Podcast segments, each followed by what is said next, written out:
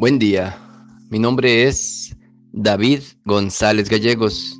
Pertenezco a la Iglesia de San Patricio del Ministerio de Estudio Bíblico Nazarenos Católicos, aquí en Laredo, Texas, Estados Unidos.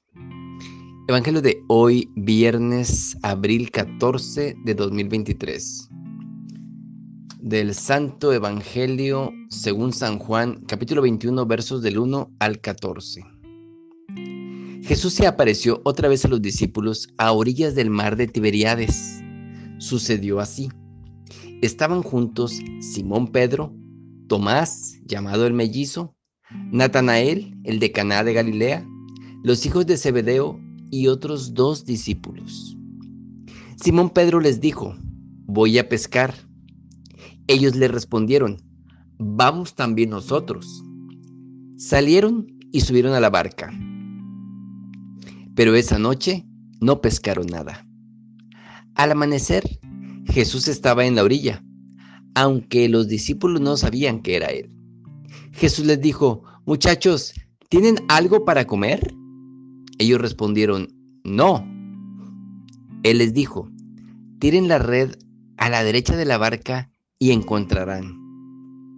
Ellos la tiraron y se llenó tanto de peces que no podían arrastrarla.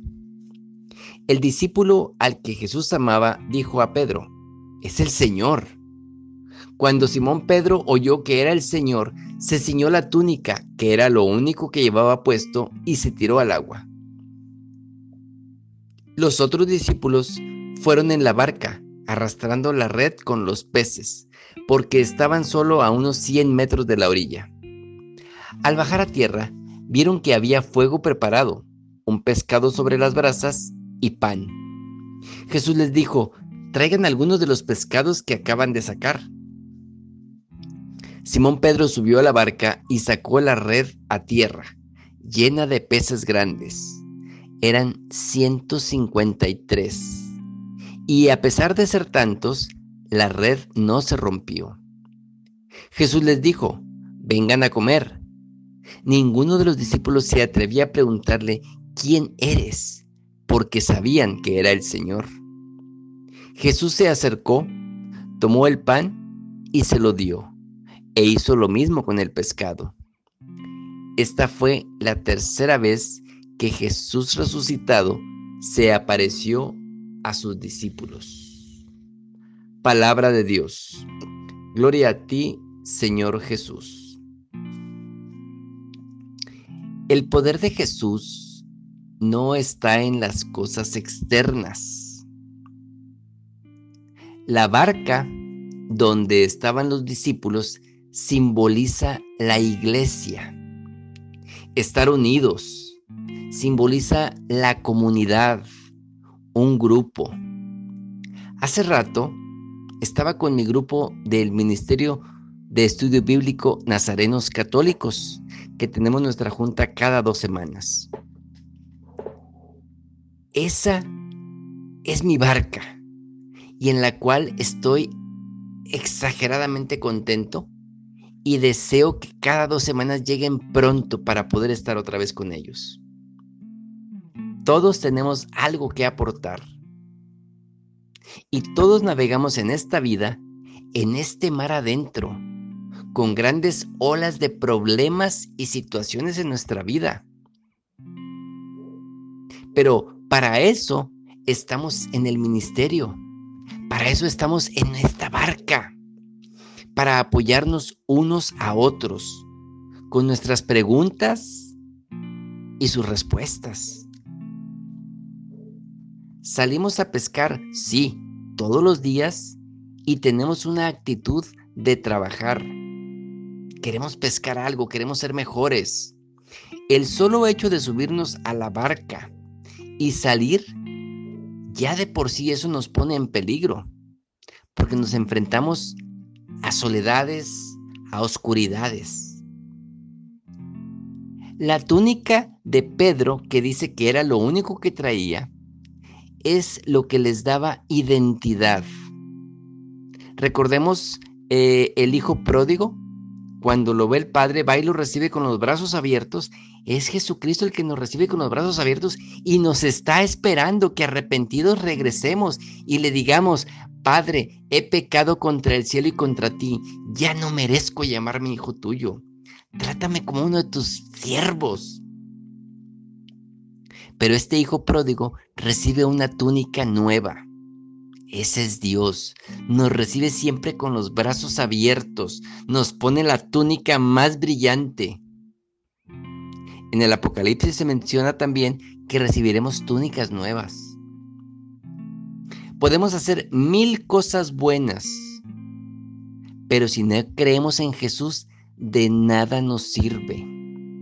Esto lo oí ahorita en la barca, en ese ministerio. Pedro estaba por lo visto sin túnica. ¿Qué significaba eso? Que no tenía identidad. Andaban como perdidos. Fueron a pescar de noche. De noche, recordemos, es cuando estamos más propensos al pecado, a tropezar. Pero Pedro cuando reconoce a Jesús se pone la túnica, le vuelve la identidad al alma ya tiene de nuevo la identidad que Dios le daba. Era de noche, menciono, no hay claridad, no hay luz. En la noche suceden muchos males, tropezamos. Recordemos a Judas Iscariote, sale de noche para preparar la traición que ya tenía en su corazón. Cuando pregunta a Jesús, ¿han pescado algo? Jesús sigue preocupándose por nosotros. No creamos que Jesús no nos hace caso, que nos ignora. Recordemos, aún su silencio, esa es una respuesta. Jesús dice, láncela hacia el lado derecho. Normalmente decimos el lado derecho es lo correcto, hacer las cosas derechas. Los 153 peces pudieran ser 153 razones más para creer en Jesús. Con la red pescó 153 peces. Me atrevo a decir que pudieran ser 153 naciones, 153 razas del mundo. Todos cabemos en la red de Jesucristo. Dejémonos pescar por el amor de Dios. No, no, no, no, no lo rechacemos.